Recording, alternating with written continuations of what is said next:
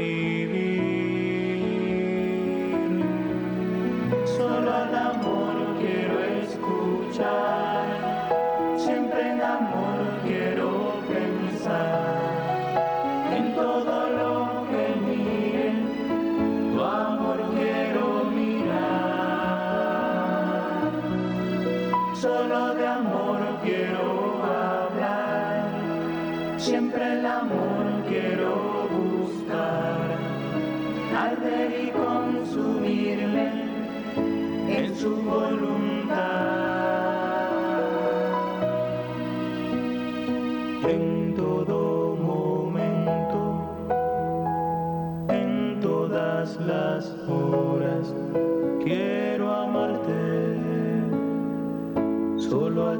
Señor.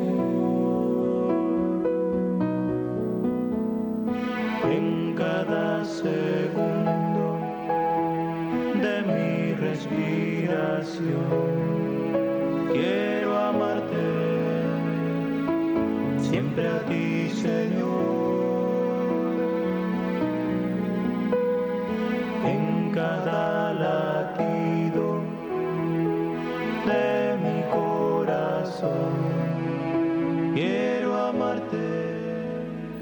Buenos días, queridos oyentes de Radio María.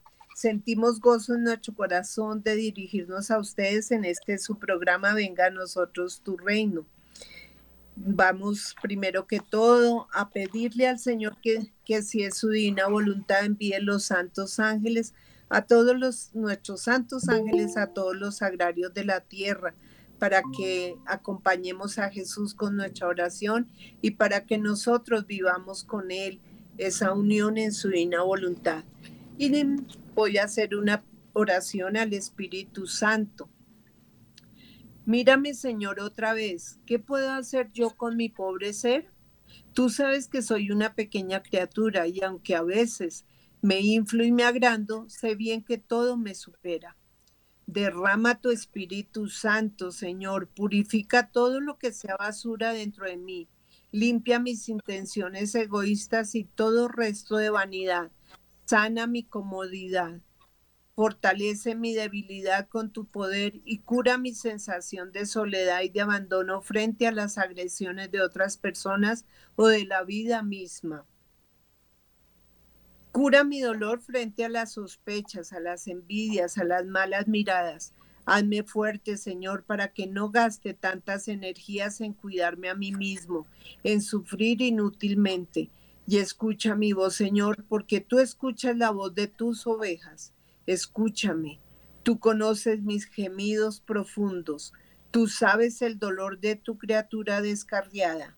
Mírame y ven a buscar a tu oveja perdida y enredada entre las complicaciones de esta vida. Dijiste que eres capaz de dejar otras 99 para buscarme a mí.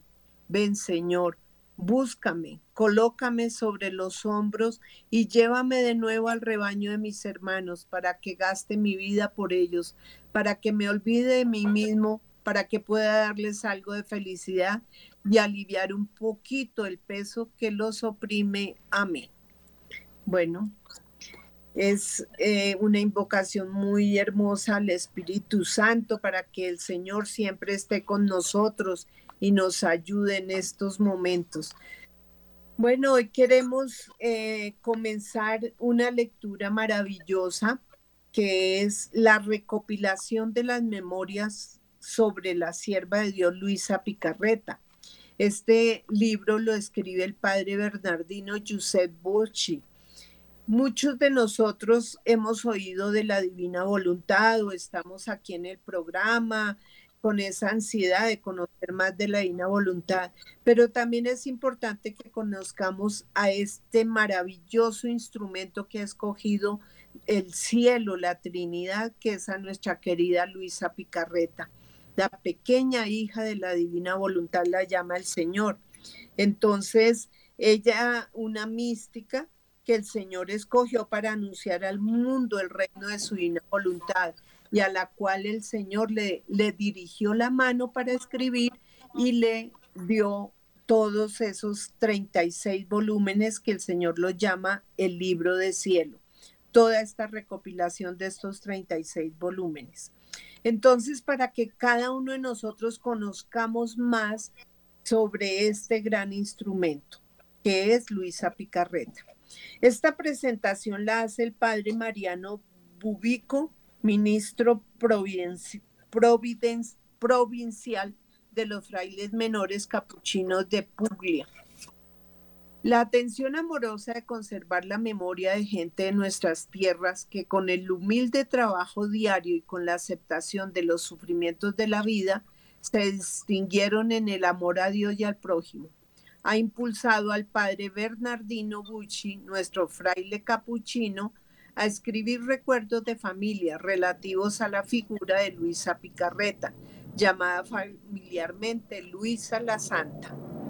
El interés por Luisa merece destacarse tanto por la atención que hoy se presta a la profundización de la mística y Luisa lo que es porque con su contemplación y con la aceptación de sus sufrimientos físicos y espirituales alcanzó una notable intimidad con Jesús.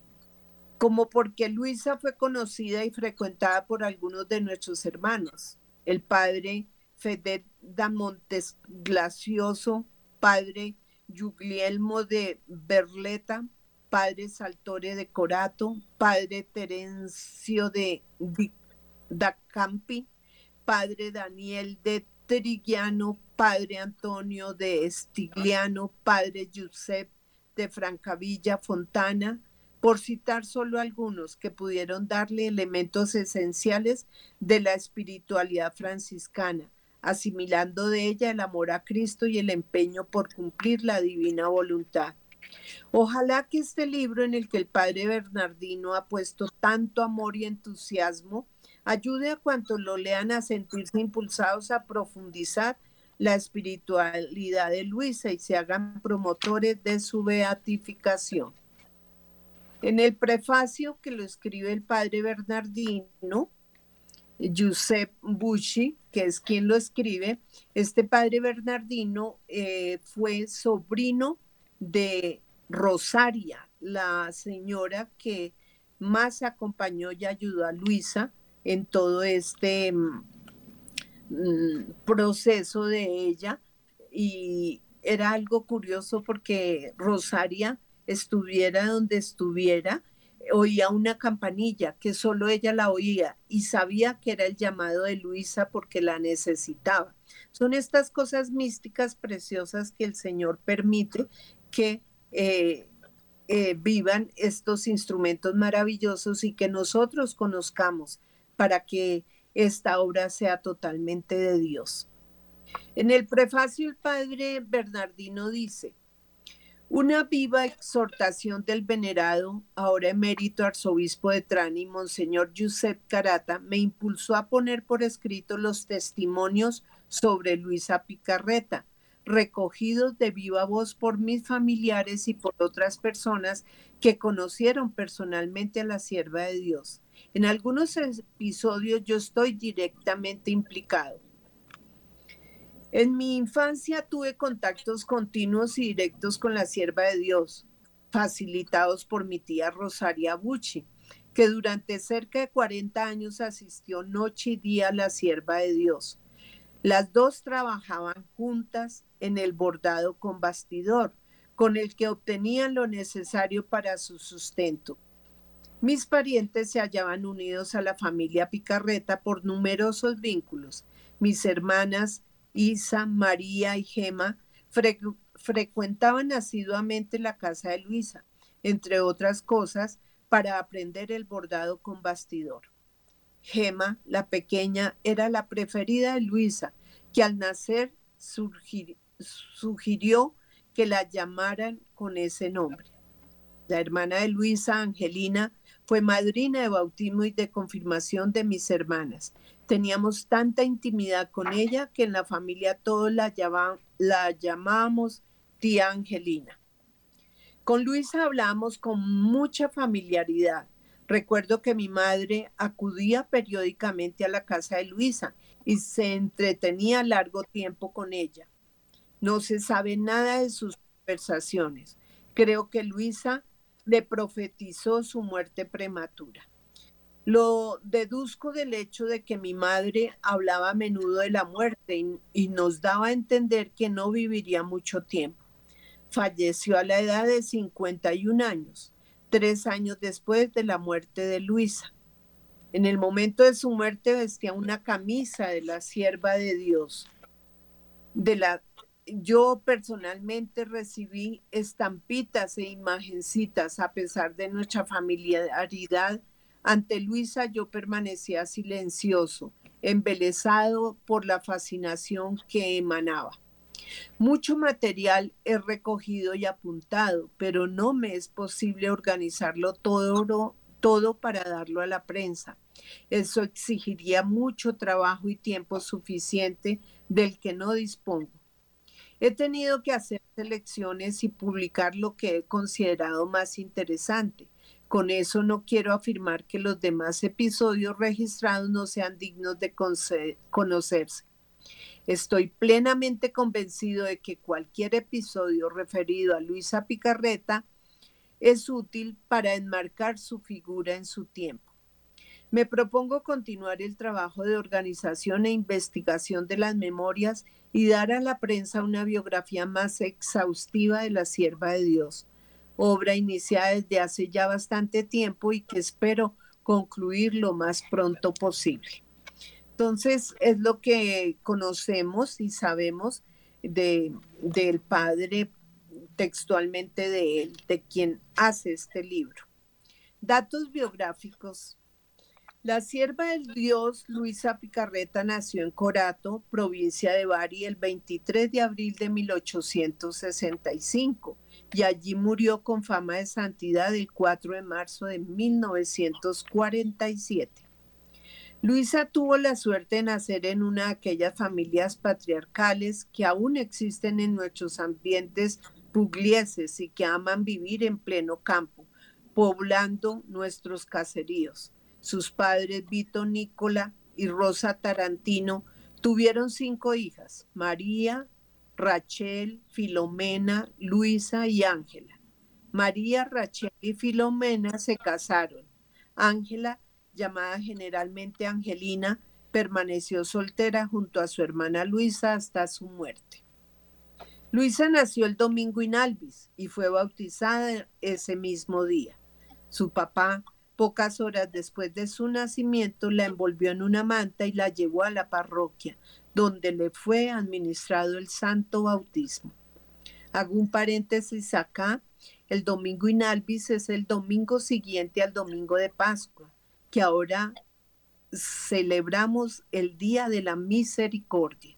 Fíjense lo providencial que Luisa nace, lo podemos decir, el Día de la Misericordia.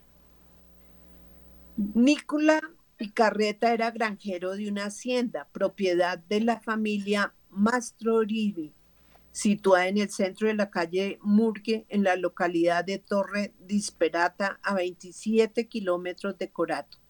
Quien conoce estos lugares puede apreciar la solemnidad del silencio que reina allí, inmerso entre las colinas soleadas, áridas y pedregosas en esa hacienda Luisa pasó muchos años de su niñez y de su adolescencia.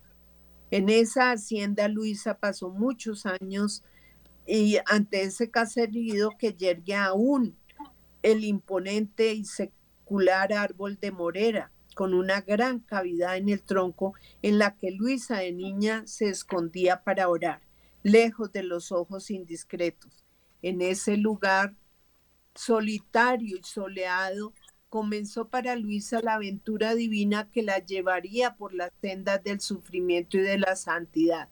En efecto, fue precisamente en ese lugar donde tuvo que sufrir penas indecibles por los asaltos del maligno que a veces la atormentaban incluso físicamente. Luisa, para librarse de ese sufrimiento, recurría incesantemente a la oración, dirigiéndose de modo particular a la Santísima Virgen, que la consolaba con su presencia. La divina providencia llevaba a esta niña por senderos tan misteriosos que no le era posible experimentar ninguna alegría fuera de Dios y su gracia. En efecto, el Señor le dijo un día, yo recorrí y volví a recorrer la tierra. Miré una por una a todas las criaturas para encontrar a la más pequeña de todas. Entre, entre tantas te encontré a ti, la más pequeña de todas. Tu pequeñez me complació y te elegí. Te encomendé a mis ángeles para que te custodiaran, no para hacerte grande, sino para que custodiaran tu pequeñez. Y ahora quiero comenzar la gran obra del cumplimiento de mi voluntad. Con ello no te sentirás más grande, al contrario, mi voluntad te hará más pequeña y seguirás siendo la pequeña hija de la divina voluntad. Volumen 12, 23 de marzo de 1921. A los nueve años, Luisa recibió por primera vez a Jesús Eucaristía y la Sagrada Confirmación, y desde ese momento aprendió a permanecer en oración horas enteras ante el Santísimo Sacramento. A los once años quiso inscribirse en la Asociación de las Hijas de María, floreciente en aquel tiempo en la iglesia de San José, a la edad de 18 años. Luisa se hizo terciaria dominica con el nombre de Sor Magdalena. Fue una de las primeras en inscribirse en la tercera orden, cuyo promotor era su párroco. La devoción de Luisa, la Madre de Dios, desarrollará en ella una profunda espiritualidad mariana, preludio de lo que un día escribiría sobre la Virgen. La voz de Jesús llevaba a Luisa a desprenderse de todo y de todos. A sus 18 años aproximadamente, desde el balcón de su casa en la calle Nazario Sauro, tuvo la visión de Jesús sufriente bajo la cruz, que elevando sus ojos hacia ella, pronunció estas palabras, Alma, ayúdame. Desde ese momento se encendió en Luisa una ansia insaciable de padecer por Jesús y por la salvación de las almas. Así comenzaron aquellos sufrimientos físicos que añadidos a los espirituales y morales llegaron al heroísmo. La familia confundió esos fenómenos con una enfermedad y recurrió a la ciencia médica, pero todos los médicos consultados quedaron desconcertados ante un caso clínico tan único y singular. Luisa estaba afectada por una rigidez cadavérica, aunque daba señales de vida y no existían cuidados que pudieran aliviarla de esas penas indecibles. Cuando se agotaron todos los recursos de la ciencia, se acudió a la última esperanza, los sacerdotes. Fue llamado a su cabecera un sacerdote agustino, el padre Cosme lo, lo dice, que se encontraba con su familia por las famosas leyes eh, circadianas. Ante el asombro de todos los presentes, bastó una señal de la cruz que el padre hizo sobre el pobre cuerpo para que la enferma recuperara inmediatamente sus facultades normales. Cuando el padre Loidis volvió al convento, fueron llamados algunos sacerdotes seculares, los cuales con una señal de la cruz hacían que Luisa volviera a la normalidad. Ella tuvo la convicción de que todos los sacerdotes eran santos, pero un día el Señor le dijo, no porque sean todos santos, ojalá lo fueran, sino solo porque son la continuación de mi sacerdocio en el mundo. Tú debes estar siempre sometida a su autoridad sacerdotal. Nunca vayas en contra de ellos, sean buenos o malos. Lo dice en el volumen 1. Luisa siempre se sometió a la autoridad sacerdotal a lo largo de toda su vida. Este fue uno de los puntos que más la hicieron sufrir. La necesidad diaria de la autoridad sacerdotal para volver a las ocupaciones normales era para Luisa la mayor mortificación. En los primeros tiempos, las incomprensiones y los sufrimientos más humillantes los padeció precisamente de parte de los sacerdotes que la consideraban una joven exaltada, loca, una persona que quería traer hacia sí la atención de los demás. En una ocasión la dejaron en aquel estado durante más de 20 días, que aceptó el papel, Luisa, que aceptó el papel de víctima, llegó a vivir una situación particularísima. Cada mañana se encontraba rígida, inmóvil, encogida en su cama, y nadie era capaz de extenderla, alzar sus brazos, mover la cabeza o las piernas. Como sabemos, era necesaria la presencia del sacerdote que bendiciéndola con un signo de la cruz anulaba aquella rigidez cadavérica y la hacía volver a sus ocupaciones normales. Bordado con bastidor. Caso único, sus confesores nunca fueron sus directores espirituales, misión que nuestro Señor quiso reservarse para sí. Jesús le hizo escuchar directamente su voz, enseñándole, corrigiéndole, reprochándole si era preciso, y gradualmente la fue llevando hasta las cimas más altas de la perfección. Luisa fue sabiamente instruida y, reparada, y preparada durante muchos años para recibir el don de la divina voluntad. Podemos ir a un pequeño descanso por ahora.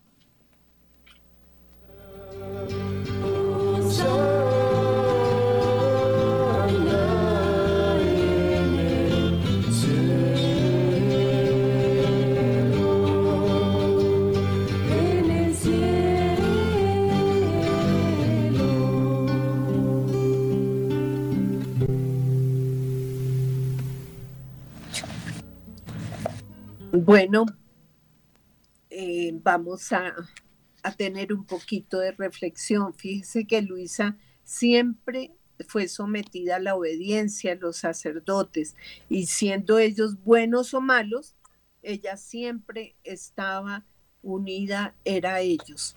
Siempre Luisa eh, fue una persona de oración, entregada al Señor, por eso fue tan escogida y por eso el Señor hizo en ella esta obra maravillosa de la divina voluntad.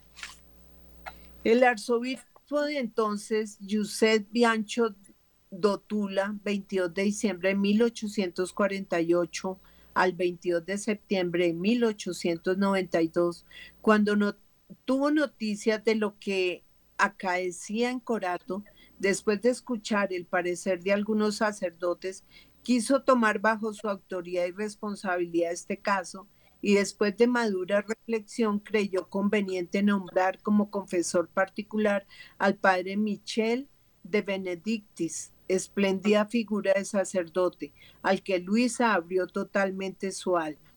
El padre Michel, sacerdote prudente de vida santa, impuso límites a sus sufrimientos y ella no debía hacer nada sin su consentimiento. Fue precisamente el padre Michel quien le ordenó que comiera al menos una vez al día, aunque inmediatamente después lo devolvía todo. Luisa debía vivir solo de la divina voluntad. Fue este sacerdote quien le dio permiso de quedarse siempre en la cama como víctima de expiación. Era el año 1888. Luisa permaneció en su lecho de dolor, siempre sentada durante otros 59 años, hasta su muerte. Conviene notar que hasta entonces ella, aún aceptando el estado de víctima, había permanecido en la cama de modo intermitente, porque la obediencia nunca le había permitido quedarse en la cama de modo continuo. Pero desde el día de Año Nuevo de 1889 se quedó en el lecho de forma permanente. En 1898 el nuevo arzobispo Tomaso de Estefano, 24 de marzo de 1898, al 13 de mayo de 1906, nombró como nuevo confesor al padre Gennaro Di Gennaro, que desempeñó esa tarea durante 24 años. El nuevo confesor Intuyendo las maravillas que el Señor obraba en esta alma, ordenó categóricamente a Luisa que pusiera por escrito todo lo que la gracia de Dios obraba en ella. De nada valieron todas las razones que expuso la sierva de Dios para sustraerse a la obediencia de su confesor. Ni siquiera su escasísima preparación literaria la pudo eximir de la obediencia. El padre Llenaro Di Llenaro permaneció firme e inflexible, aun sabiendo que la pobre solo había asistido al primer año de enseñanza primaria. Así comenzó el 28 de febrero de 1899 la redacción de su diario, que ocupa 36 gruesos volúmenes. El último capítulo quedó concluido el 28 de diciembre de 1939, día en que recibió la orden de no escribir más. Al morir su confesor el 10 de septiembre de 1922, les sucedió el canónico padre Francisco de Benedictis, que la asistió solo durante cuatro años porque murió el 30 de enero de 1926. El arzobispo Monseñor Giuseppe Leo, 17 de enero de 1920, 20 de enero de 1939, nombró como confesor ordinario a un sacerdote joven, el padre Benedetto Calvi que permaneció junto a Luisa hasta la muerte de ella, compartiendo todos los sufrimientos e incomprensiones que se abatieron sobre la sierva de Dios en los últimos años de su vida. Al inicio del siglo, nuestra gente tuvo la suerte de ver por la Puglia al beato Aníbal de Francia, María de Francia, ahora es San Aníbal de Francia que quería abrir una casa tanto masculina como femenina de su naciente congregación en Trani. Cuando tuvo noticias de Luisa Picarreta, acudió a visitarla y desde ese momento estas dos grandes almas estuvieron inseparablemente unidas por propósitos comunes. También otros ilustres sacerdotes frecuentaron a Luisa, como por ejemplo el jesuita padre Gennaro Bracali, el padre Eustaquio Montemurro, que murió con fama de santidad, y el padre Ferdinando Cento, nuncio apostólico y cardenal de la Santa Madre Iglesia. El beato Aníbal, el San, ahora San Aníbal, se convirtió en su confesor extraordinario y revisor de sus escritos, que poco a poco eran regularmente examinados y aprobados por la autoridad eclesiástica. En 1926 aproximadamente, San Aníbal ordenó a Luisa que escribiera un cuaderno de memoria sobre su niñez y su adolescencia. El beato Aníbal publicó varios escritos de Luisa, entre los que se hizo muy famoso el libro Las Horas de la Pasión, que tuvo varias ediciones, exactamente cuatro. El 7 de octubre de 1928 completada la casa de los religiosos, de las religiosas de la congregación del Divino Celo en Corato, para cumplir el deseo del mismo Beato Aníbal, Luisa fue trasladada al convento. El Beato Aníbal ya había muerto con fama de santidad en Mesina. En 1938, sobre Luisa Picarreta, se abatió una tremenda tempestad fue públicamente condenada por Roma y sus libros fueron incluidos en el índice. Apenas conoció la condena del Santo Oficio, ella sometió, se sometió inmediatamente a la autoridad de la iglesia. Hay un pie de página y dice, he aquí el texto que la sierva de Dios envió a su obispo en esa ocasión. Fiat, involunta Dei, yo la bajo firmemente al conocer el decreto mediante el cual, con fecha 13 de julio de 1938, la Suprema Congregación del Santo Oficio condena al índice algunos libros por mí escritos y publicados. Primero, las horas de la pasión de nuestro Señor Jesucristo con un tratado de la divina voluntad. Segundo, en el reino de la divina voluntad, 3. La reina del cielo en el reino de la divina voluntad espontánea y prontamente cumplo el deber de alma cristiana de expresar mi incondicional pronta, plena y absoluta sumisión al juicio de la Santa Iglesia Romana, por la que sin restricción alguna repruebo y condeno cuanto la Suprema Congregación del Santo Oficio reprueba y condena en mis citados escritos publicados, en el sentido que la misma Suprema Congregación entiende. Esta declaración la someto igualmente a mi amadísimo arzobispo, Monseñor Giuseppe Leo, implorando de él la caridad paterna de hacerla llegar por su medio al Santo Oficio. Me firmo Luisa Picarreta de Corato.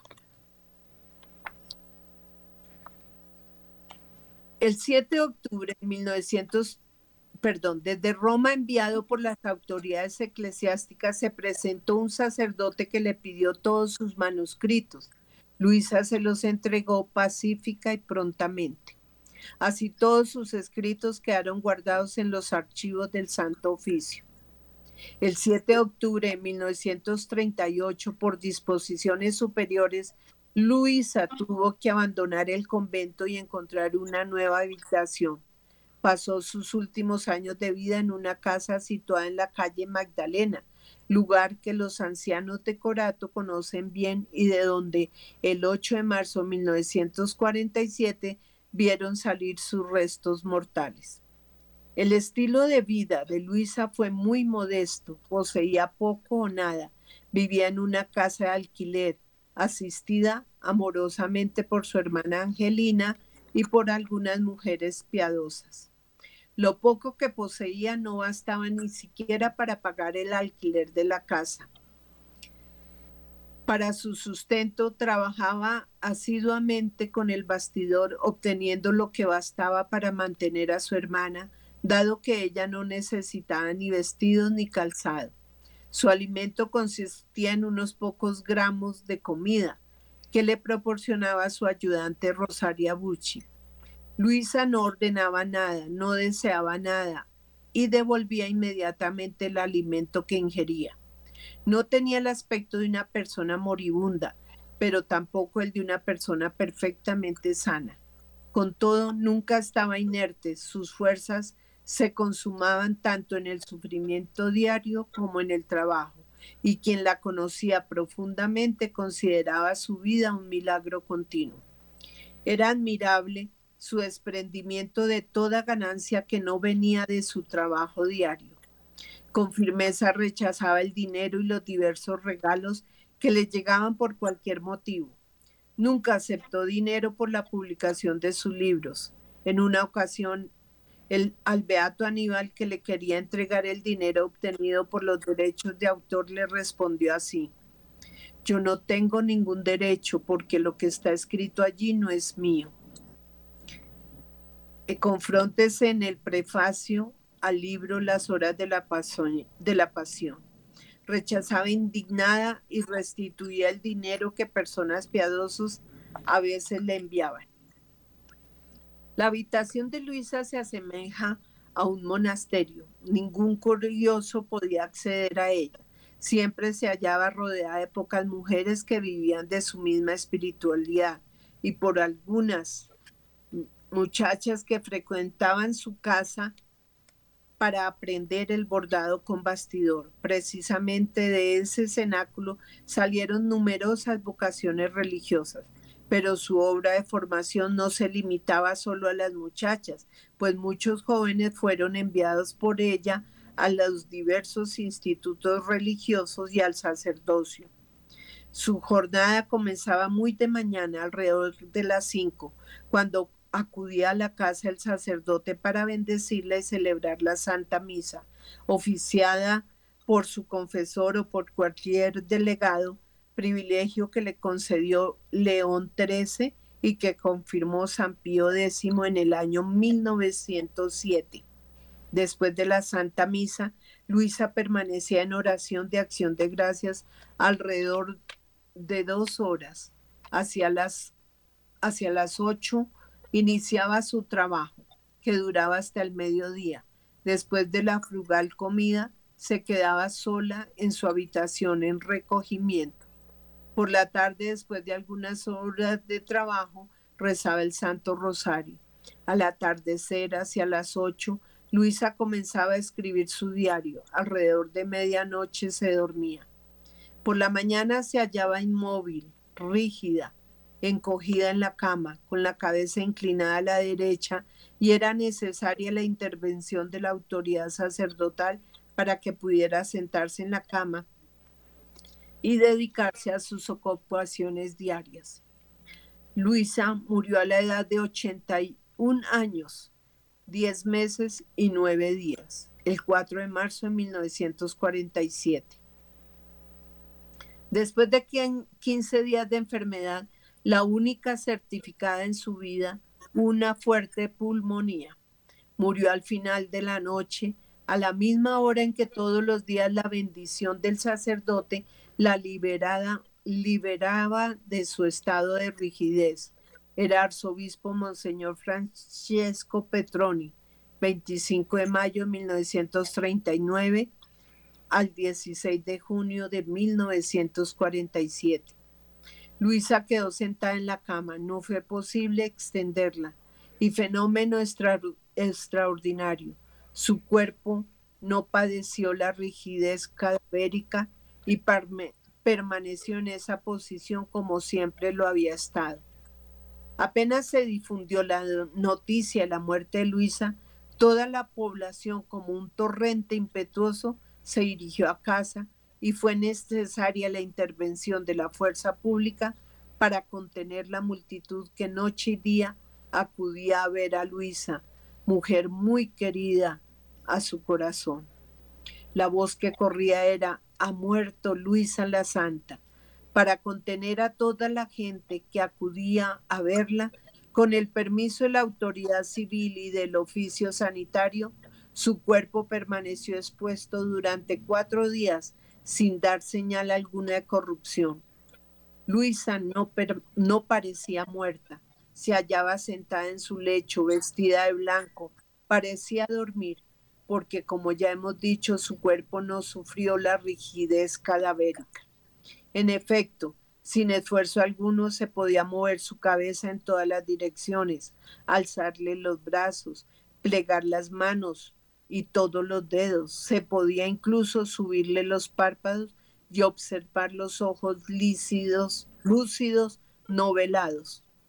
Todos la consideraban aún viva, inmersa en un sueño profundo. Un grupo de médicos llamados precisamente para ello declaró, después de examinar atentamente el cadáver, que Luisa estaba realmente muerta y que por consiguiente se debía pensar en una muerte verdadera y no en una muerte aparente como todos imaginaban. Luisa había afirmado que nació al revés, por eso era justo que su muerte fuera al revés con respecto a las demás criaturas. Permaneció sentada como había vivido siempre y sentada tuvo que ir al cementerio en una caja construida expresamente con las paredes laterales y frontales de vidrio, a fin de que pudieran verla todos como una reina en su trono, vestida de blanco con el fiat en el pecho, más de 40 sacerdotes, el cabildo y el clero local participaron en el cortejo fúnebre. Las religiosas por turnos la llevaban a hombros. Una multitud inmersa inmensa de ciudadanos la rodeaba. Las calles estaban increíblemente aborratadas. Incluso los balcones y los tejados de las casas se hallaban llenos de gente y el cortejo avanzaba con gran dificultad. El funeral de la pequeña hija de la divina voluntad fue celebrado en la iglesia, iglesia madre por el cabildo entero. Todo el pueblo de Corato siguió los restos mortales hasta el cementerio. Cada uno trató de llevarse a casa un recuerdo, flores, después de haber tocado el cadáver que pocos años después fue trasladado a la parroquia de Santa María Greca. En 1994, el día de la fiesta de Cristo Rey, en la iglesia madre, su Excelencia Monseñor Carmelo Casati, en presencia de un público numeroso, numerosísimo y de representantes del exterior, abrió oficialmente el proceso de, beatificación de la sierva de Dios Luisa Picarreta. Bueno, aquí tenemos una biografía eh, detallada de ella, de cómo Luisa siempre fue obediente a la iglesia, fue obediente a los obispos, fue obediente a lo que le permitieron vivir y hacer. Por eso, Luisa, vamos a en los siguientes programas a tratar de leer unos cuantos eh, misteriosos milagros que el Señor obró a través de la sierva de Dios Luisa Picarreta. Cada uno de los obispos, los monseñores, los sacerdotes que tuvieron que ver con ella, eh, nos narran todo esto y podemos nosotros tener una idea por qué en vida le decían Luisa la Santa. Vamos a un pequeño corte.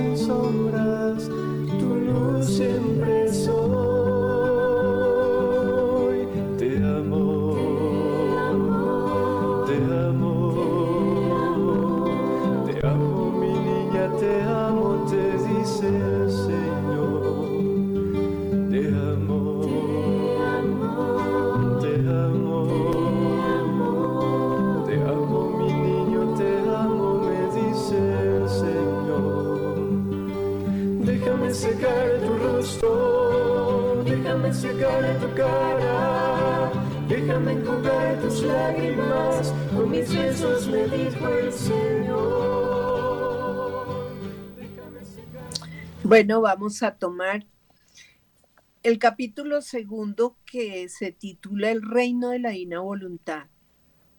Y ahora unas palabras a todos los que leáis estos escritos. Os pido, os suplico que recibáis con amor lo que Jesús quiere daros, es decir, su voluntad. Pero para daros la suya, quiere la vuestra. De lo contrario, no podrá reinar aquella si supieseis. Con este amor mi Jesús quiere daros el don más grande que existe entre el cielo y la tierra, como es su voluntad. Oh, cuán amargas lágrimas derrama Él, porque ve que con vuestro querer os arrastráis por toda la tierra empobrecida. No sois capaces de cumplir un buen propósito. ¿Y sabéis por qué? Porque su querer no reina con vosotros. Oh, cómo llora Jesús, suspira por vuestra suerte, y sollozando os pide que hagáis reinar su querer en vosotros. Quiere hacer que cambie vuestra suerte, de enfermos a sanos, de pobres a ricos, de débiles a fuertes, de volubles a inmutables, de esclavos a reyes. No quiere grandes penitencias, ni largas oraciones, ni ninguna otra cosa. Solo quiere que reine en vosotros su querer y que ya no exista vuestra voluntad. Ah, escuchadlo. Y yo estoy dispuesta a dar la vida por cada uno de vosotros, a sufrir cualquier pena, con tal de que abráis las puertas de vuestra alma y el querer de mi Jesús reine y triunfe en las generaciones humanas. Ahora aceptad todos mi invitación. Venid conmigo al Edén, donde tuvo principio vuestro origen, donde el Ser Supremo creó al hombre, lo hizo rey y le dio un reino para que dominara. Este reino era todo el universo, para su cerro, su corona, su autoridad venían del fondo de su alma, en donde residía el fiat divino como rey dominador y constituía la verdadera realeza en el hombre. Sus vestiduras eran reales, más resplandecientes que el sol. Sus actos eran nobles, su belleza era arrebatadora. Dios lo amaba mucho, se entretenía con él, lo llamaba mi pequeño rey e hijo. Todo era felicidad, orden y armonía. Este hombre, nuestro primer padre, se traicionó a sí mismo, traicionó su reino y haciendo su voluntad entristeció a su Creador, que tanto lo había exaltado y amado, y perdió su reino, el reino de la divina voluntad, en el que le había sido dado todo. Las puertas, perdón, las puertas del reino se le cerraron y Dios retiró así el reino dado al hombre. Y mientras tanto, escuchad un secreto mío. Dios al retirar así el reino de la divina voluntad, no dijo que ya no lo volviera a dar al hombre, sino que lo tuvo en reserva, esperando a las futuras generaciones para colmarlas de gracias sorprendentes, de luz deslumbrante, capaz de eclipsar el querer humano que le hizo perder un reino tan santo y con atractivos de admirables y prodigiosos conocimientos de la divina voluntad hacerle sentir la necesidad, el deseo de renunciar a nuestro querer que nos hace infelices y arrojarnos en la ina voluntad. Así pues, el reino es nuestro. Por eso, ánimo. El fiat supremo nos espera, nos llama, nos urge a tomar posesión de él. ¿Quién tendrá el valor de negarse? ¿Quién será tan pérfido que no escuche su llamada y no acepte tanta felicidad? Dejemos los miserables andrajos de nuestra voluntad, el vestido de luto de nuestra esclavitud en el que nos ha arrojado y nos vestiremos como reinas y nos adornaremos con galas divinas.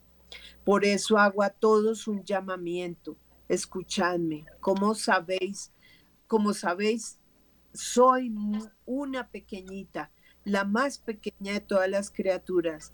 Me bilocaré en el querer divino juntamente con Jesús. Iré como una pequeña a vuestro seno y con gemidos y llanto llamaré a vuestros corazones para pediros como una pequeña mendiga vuestros andrajos, los vestidos de luto, vuestro infeliz querer para darlo a Jesús, a fin de que lo queme todo y devolviendo su querer, os dé su reino, su felicidad, la blancura de sus vestiduras reales. Si supierais lo que significa voluntad de Dios, encierra el cielo y la tierra si estamos con ella todo es nuestro, todo toma de nosotros. Si no estamos con ella, todo va contra nosotros. Y si tenemos algo, somos los auténticos ladrones de nuestro Creador y vivimos de fraude y de robo. Por eso, si queréis conocerla, leed estas páginas, en ellas encontraréis el bálsamo para las heridas que cruelmente nos ha hecho el querer humano el nuevo aire totalmente divino, la nueva vida totalmente celestial. Sentiréis el cielo en vuestra alma. Veréis nuestros nuevos horizontes, nuevos soles, y a menudo hallaréis a Jesús con el rostro bañado en llanto, que quiere daros su querer llora porque os quiere ver felices y al veros infelices suspira, ruega por la felicidad de sus hijos y pidiéndoos vuestro querer para arrancaros de la infelicidad os brinda el suyo como confirmación del don de su reino. Por eso hago un llamamiento a todos y hago este llamamiento juntamente con Jesús, con sus mismas lágrimas, con sus suspiros ardientes, con su corazón que arde, que quiere dar su fiat. Del fiat hemos salido, recibimos la vida. Por eso es justo y necesario que volvamos a Él, a nuestra querida, querida e interminable herencia. Y en primer lugar, hago un llamamiento al sumo pontífice, a su santidad, el representante de la Santa Iglesia y por consiguiente representante del reino de la divina voluntad.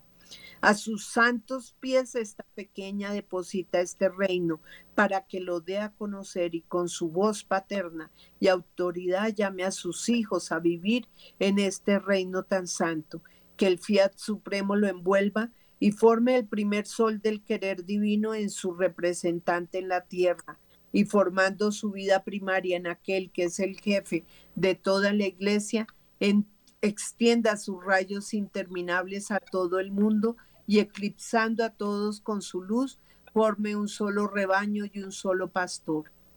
El segundo llamamiento lo hago a todos los sacerdotes, postrada a los pies de cada uno pido, imploro que se interesen por conocer la divina voluntad. Y les digo, el primer movimiento, el primer acto, tomarlo de ella, más aún encerrados en el fiat. Y sentiréis cuán dulce y querida es su vida, sacaréis de ella toda vuestra actividad.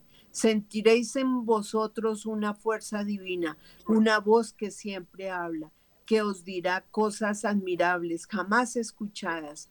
Percibiréis una luz que eclipsará todos los males y conmoviendo a los pueblos os dará el dominio sobre ellos. Cuántos esfuerzos hechos sin fruto, porque falta la vida de la divina voluntad.